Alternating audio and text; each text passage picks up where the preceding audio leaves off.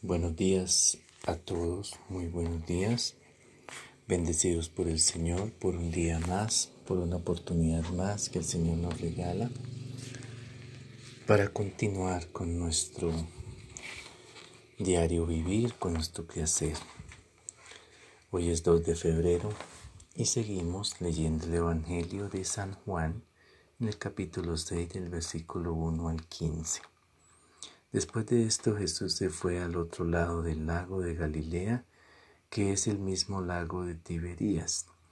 Mucha gente lo seguía porque habían visto las señales milagrosas que hacía, sanando a los enfermos. Entonces Jesús subió a un monte y se sentó con sus discípulos. Ya estaba cerca la Pascua, la fiesta de los judíos. Cuando Jesús miró y vio mucha gente, de mucha gente que lo seguía, le dijo a Felipe, ¿dónde vamos a comprar comida para toda esta gente? Pero lo dijo por ver qué contestaría Felipe, porque Jesús mismo sabía bien lo que había de hacer. Felipe le respondió, ni siquiera doscientos denarios de pan bastarían para que cada uno recibiera un poco. Entonces Andrés, que era otro de sus discípulos y hermano de Simón Pedro, le dijo, Aquí hay un niño que tiene cinco panes de cebada y dos pescados, pero ¿qué es esto para tanta gente? Jesús le respondió, díganle a todos que se sienten, que se sienten. Había mucha hierba en aquel lugar y se sentaron. Eran unos cinco mil hombres. Jesús tomó en sus manos los panes y después de dar gracias a Dios los repartió entre los que estaban sentados. Hizo lo mismo con los pescados, dándoles todo lo que querían. Cuando ya estuvieron satisfechos, Jesús dijo a sus discípulos, recojan los pedazos sobrantes para que no se desperdicie nada. Ellos recogieron y llenaron doce canastas con los pedazos que sobraron de los cinco panes de cebada. La gente al ver esta señal milagrosa hecha por Jesús decían, de veras este es el profeta que había de venir al mundo.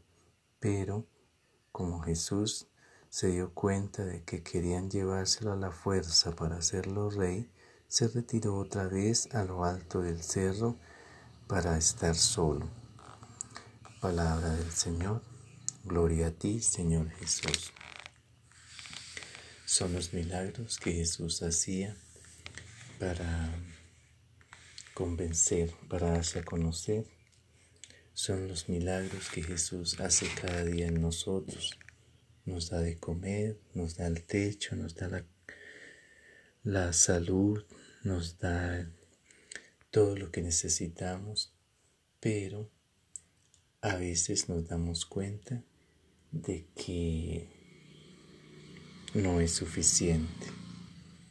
La raza humana es muy desagradecida, la raza humana es muy inconforme con todo lo que el Señor nos da.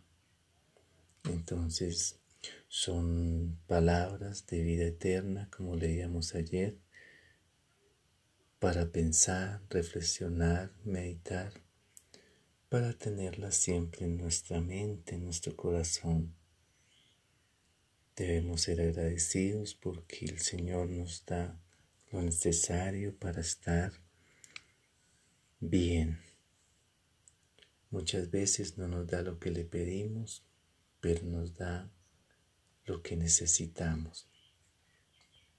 Entonces, seamos más condescendientes, un poquito más agradecidos, porque estamos en un mundo de